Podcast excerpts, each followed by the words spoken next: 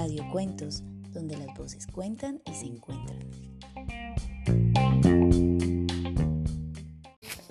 La Fundación Gases de Occidente y las centrales didácticas de la Fundación Carvajal, en alianza con la Secretaría de Educación de Santiago de Cali, en el marco de la iniciativa Cali Educa en Casa, presentan su programa Radio Cuentos, un programa pensado para encontrarnos con la literatura y las letras por medio de la radio. Cada semana llevaremos hasta su casa diversas historias para disfrutar de la magia de la lectura y aprender en familia. Nuestra historia está ligada a la magia de las palabras. Ellas nos ayudan a nombrar el mundo, a comunicarnos con quienes vivimos y con quienes están lejos. Incluso, gracias a ellas, podemos conocer a quienes ya se han ido y a quienes vendrán. Por esta razón, las historias, las canciones, los poemas se convierten en caminos para entender el mundo. Leer en voz alta a los más pequeños permite que se nutran de la historia y de la vida. Hoy nos acompaña la docente María Victoria Villamizar, mejor conocida como la Profe Vicky, docente con una amplia trayectoria desde la primera infancia hasta los adultos, con experiencia en acompañamiento a docentes como asesora educativa en fortalecimiento de competencias en matemáticas y lenguaje. Además, tiene un canal de YouTube llamado Aprende y enseña jugando, en el que ofrece orientaciones significativas de aprendizaje en lectura, escritura y matemáticas. Bienvenida, profe Vicky. ¿Cómo está? Muy buenos días para ti, Andrés, y para todos los oyentes. Me complace muchísimo compartir este espacio con ustedes. El placer es todo nuestro, profe. Y bueno, em, nos gustaría empezar por algo muy lindo que dice la escritora Yolanda Reyes en esta frase. Voy a citar. Todo comienza en una habitación iluminada por una lamparita, con alguien que nos cuenta un cuento.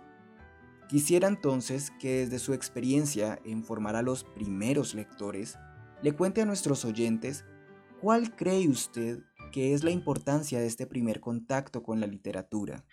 Pues bien, efectivamente, eh, todos sabemos muy bien que leer eh, y acercarnos a la literatura es muy importante, en especial cuando va dirigida a los niños y a las niñas en sus primeros años, porque a través de esas historias, de esos relatos, de las canciones, de los arrullos, la poesía, se representa la cotidianidad, es decir, se representa el día a día, lo que le sucede a los niños, a las niñas, es decir, su experiencia de vida. Y qué mejor hacerlo a través de la literatura, de todos los juegos de palabras, de las rimas, de las adivinanzas, de los trabalenguas, de toda esa tradición oral que se transmite de generación en generación.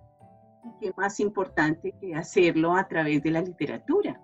Entonces, eh, considero que efectivamente para aquellos chicos, esos primeros lectores, les favorece mucho este proceso porque favorece su desarrollo eh, cognitivo, es decir, su pensamiento, sus relaciones sociales, pero lo más importante, que construye vínculos emocionales muy fuertes con el otro, es decir, con aquella persona que lee, que encanta y que canta, que juega con su voz, con las diferentes tonalidades, con ese regalo de la voz. En resumen, es el arte de jugar con el lenguaje. Y seguramente muchos de nuestros oyentes recuerdan algunas de estas historias, rondas o retaílas, esos pequeños tesoros que, que nos compartieron en la niñez y que de vez en cuando regresan a la mente y hasta uno las comparte con los niños. Profe Vicky, cuéntenos, ¿usted cuáles recuerda? Ay, claro que sí. Te cuento que vienen a la memoria muchísimas canciones que mi madre y mis tíos me cantaban. Eh, por ejemplo, cuando me caía, eh, mi madre me cantaba una canción que me proporcionaba una sensación de tranquilidad, muy conocida seguramente por todos, y dice así, sana que sana colita de rana, si no sana hoy, sanará mañana. Sana que sana colita de rana, si no sana hoy, sanará mañana. Pero también recuerdo una hermosa poesía de Rafael Pombo, que con toda la paciencia mi madre me enseñaba. Y lo más importante, tenía que acompañarla con movimientos, con una expresión, o de lo contrario, la hacía repetir. Quiero compartirla también con ustedes. Se llama así, rin, rin, renacuajo. El hijo de rana, rin, rin, renacuajo. Salió esta mañana muy tieso y muy majo, con pantalón corto, corbata a la moda, sombrero encintado y chupa de moda. Muchacho, no salgas, le grita mamá, pero él hace un gesto y orondo se va. Halló en el camino un ratón vecino que le dijo, amigo, venga usted conmigo, visitemos a doña ratona. Habrá francachela y habrá comelona. Bueno, y así sigue esta hermosa poesía que realmente es un espacio en este instante que la recuerdo muy bien. O también recuerdo una hermosa poesía, que esa la aprendí en mi escuela. Se llama La Mona Jacinta. La Mona Jacinta se ha puesto una cinta, se peina, se peina y quiere ser reina. Mas la pobre mona no tiene corona. Lobo bandido le vende un vestido, manto de plumas y un collar de espuma. Al verse en la fuente, dice alegremente, qué mona preciosa, parece una rosa.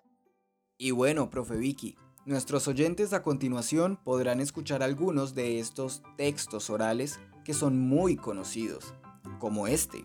Sana que sana, colita de rana, si no sana hoy, sanará mañana.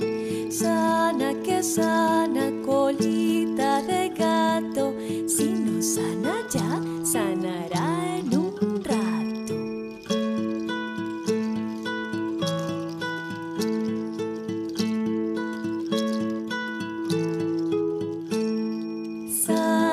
Sana colita de rana, si no sana hoy, sanará mañana.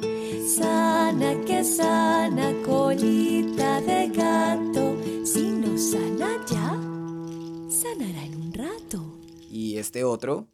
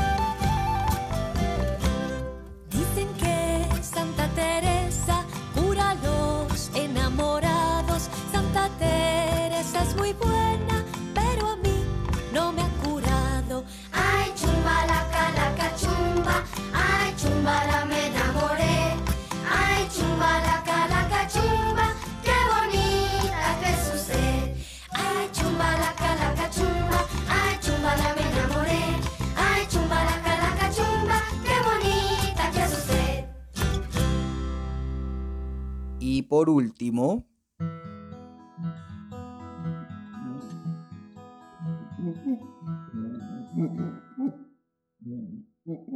A mi burro, a mi burro le duele la cabeza. El médico le ha dado una gorrita gruesa, una gorrita gruesa. Mi burro enfermo está, mi burro enfermo está.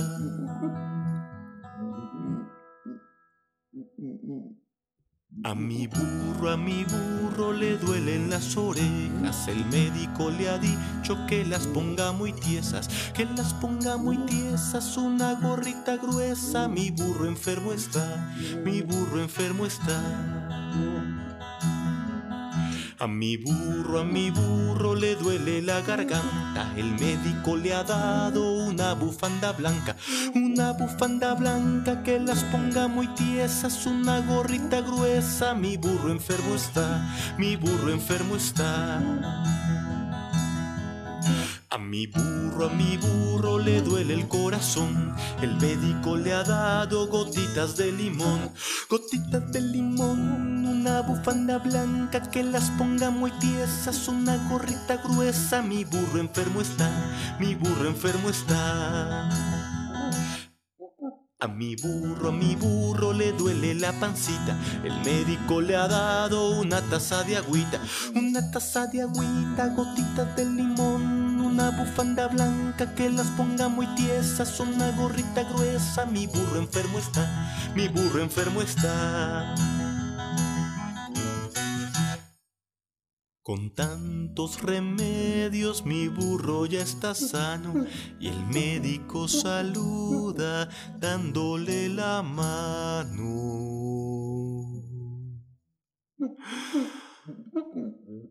Dándole la mano, una taza de agüita, gotitas de limón, una bufanda blanca que las ponga muy tiesas, una gorrita gruesa, mi burro sano está, mi burro sano está.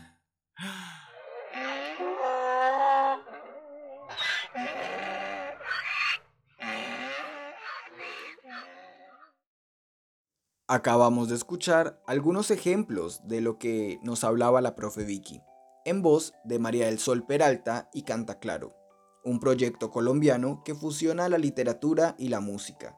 En este caso, ha recogido estos textos de tradición oral en un libro y CD que se titula Sana que Sana. Estas canciones, como A mi burro le duele la cabeza o Sana que Sana, a través del regalo de la voz, crean una sensación de alivio después de un golpe, de un tropezón. Cada vez que se cantan, tienen la intención de decirle a un niño que el dolor poco a poco se puede calmar y que finalmente va a desaparecer. De esta manera, la persona que nos canta o nos cuenta una historia pasa a tener un papel protagónico en la mediación entre el texto oral y el niño, tal como lo menciona la escritora Yolanda Reyes en su libro la poética de la infancia, en el que el adulto hace parte de un maravilloso y mágico triángulo amoroso entre el libro, el niño y el mediador. Profe Vicky, ¿cuál cree usted que es la importancia de este triángulo amoroso? Efectivamente, Andrés, este triángulo amoroso cobra sentido cuando se crea un vínculo afectivo entre estos tres elementos que acabas de citar, entre ese texto oral, entre el niño o la niña y ese mediador, esa persona que crea un puente irrompible, que invita a soñar, que invita a cantar, a disfrutar la palabra, a sentir conexiones con la imaginación, con la creatividad y en especial a querer leer y escuchar una y otra vez. Ese es el papel del mediador, ese es el triángulo amoroso importante que Yolanda Reyes todo el tiempo eh, permite e invita a crear ese vínculo afectivo con esos tres elementos. Profe, usted acaba de utilizar un término que me parece muy importante y es vínculo afectivo, para referirse a la lectura que más allá de ser una obligación se convierte en, en un placer. Y me parece que la formación de los primeros lectores debe apuntar a eso, a la construcción de ese vínculo. Entonces, no sé si de pronto usted tenga una anécdota o una experiencia que quiera compartirnos al respecto. Recuerdo mucho una anécdota, no, es tanto una anécdota, sino una experiencia, una experiencia en el marco de la formación de maestros y maestras. En uno de nuestros programas también, eh, líder eh, y abanderado de la Fundación Carvajal, que es el programa Horizontes con Brújula para el Aprendizaje dentro de las acciones que se realizan en el salón de clase, que se llama la cotidianidad en acción, se presenta un espacio para que los niños y las niñas se acerquen a la lectura y a la escritura a través del regalo de la voz. Eh, una maestra en especial, claro que esta experiencia la han hecho muchas maestras, pero una experiencia en especial con una maestra eh, que formuló Em, el regalo de la voz que lo hacía con sus niños y con sus niñas todos los días. Invitaba a un cuento, invitaba a una historia y poco a poco los niños de los otros salones se fueron acercando a ella todas las mañanas. Se, se hacían en la orillita de la puerta, de la ventana y escuchaban el relato que les hacía la maestra, ese relato en el que ella hacía de mediadora, que regalaba su voz, su palabra, y, matizaba su voz con esos colores que atraen a los oyentes y en especial a los niños. Tanto fue el impacto que tuvo que una mañana eh, fue muy curioso, la fui a visitar Y mm, al entrar al salón de clase, me encontré con niños en el piso, al, en el borde de la puerta, las ventanas, y les pregunté quién eran ellos y me decía que eran niños de otros salones, pero que les, les encantaba escuchar a esa maestra. Tanto fue el impacto que todas las mañanas eh, ella reunía a todos los niños y las niñas de la escuela, todos los niños de primaria y de preescolar, de transición, de primera infancia, los reunía en el gran patio de la escuela y ella con sus cuentos, con sus palabras, con sus canciones, hacía de ese mediador que, como les dije anteriormente, cantaba y encantaba el corazón de cada uno de esos chicos y de esas chicas, llevándolos al mundo de la imaginación. Profe, esto que nos comparte es toda una experiencia de formación de lectores a partir de lo afectivo. Qué, qué interesante que ocurra en un colegio, en una escuela, en donde a veces se olvida que fomentar la lectura se debe hacer desde la emoción, desde, desde el placer. Y bueno, quisiera aprovechar entonces para preguntarle qué le recomienda a nuestros oyentes que están en casa para incentivar este tipo de prácticas en sus familias. ¿Qué necesitan para formar este vínculo afectivo con la lectura? Claro que sí, claro que sí. Bueno, entonces lo primero que tenemos que tener en cuenta es que fomentar la lectura en los niños y en las niñas es responsabilidad de todos. Sin embargo, las familias juegan un papel muy importante para establecer esos vínculos afectivos.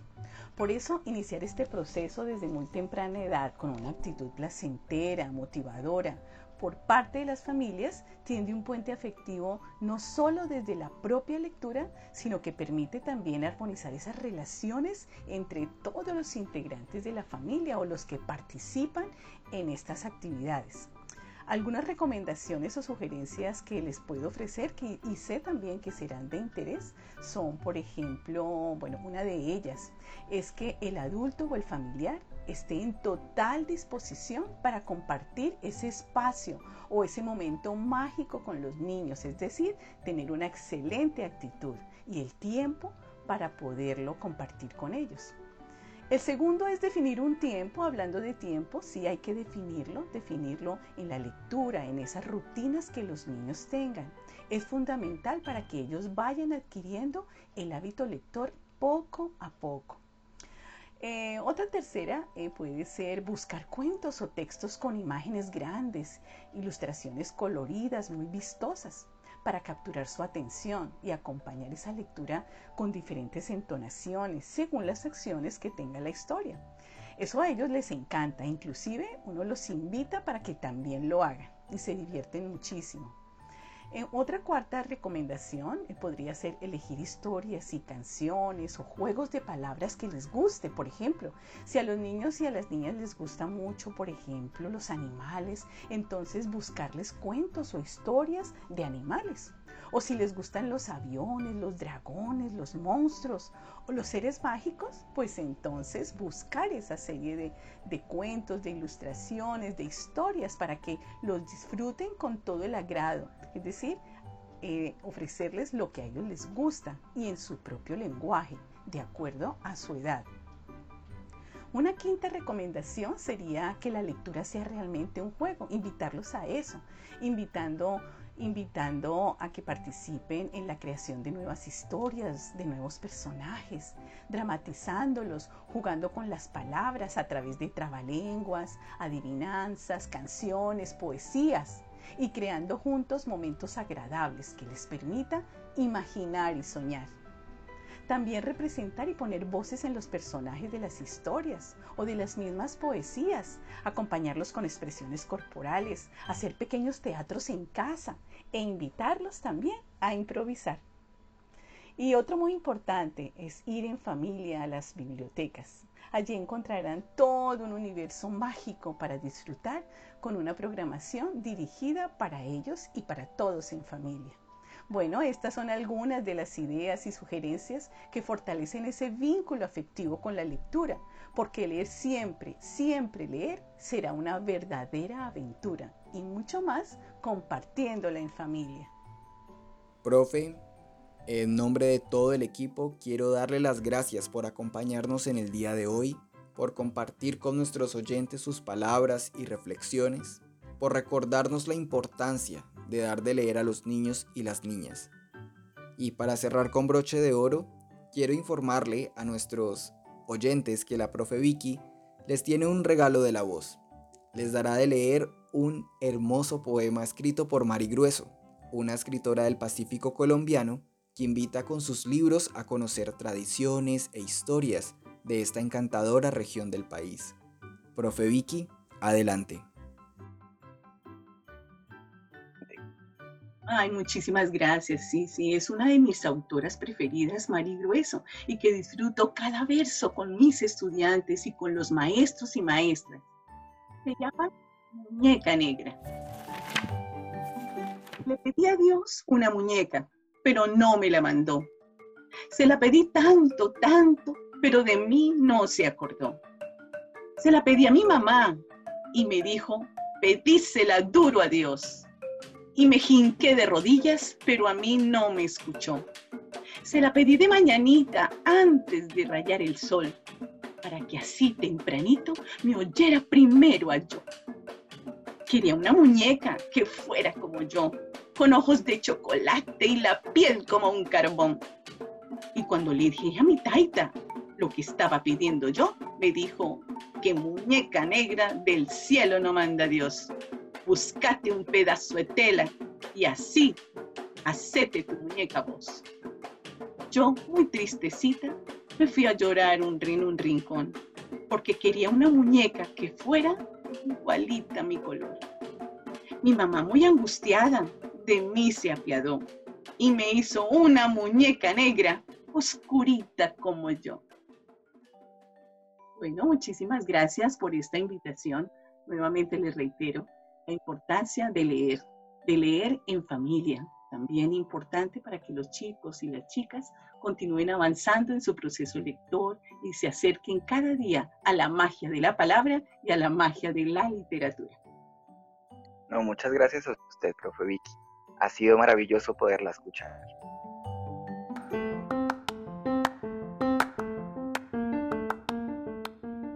A continuación, algunas recomendaciones para leer en familia.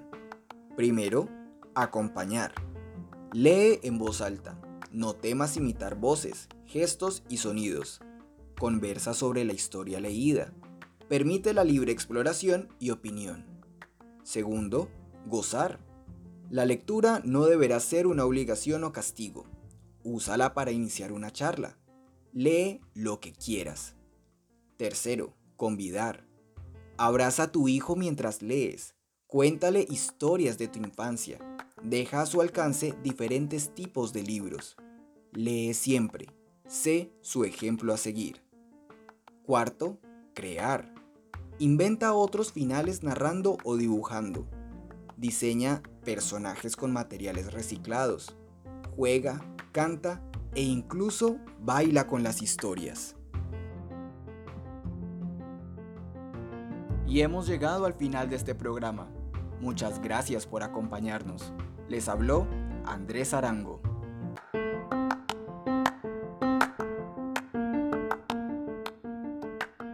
Si quieres que te compartamos el audio de la lectura del día de hoy, no dudes en escribirnos a nuestra línea de WhatsApp 300 712 1742. O si quieres ir por más contenidos, visita nuestras fanpage arroba bibliocasona, arroba bibliopoblado o arroba bibliovallado.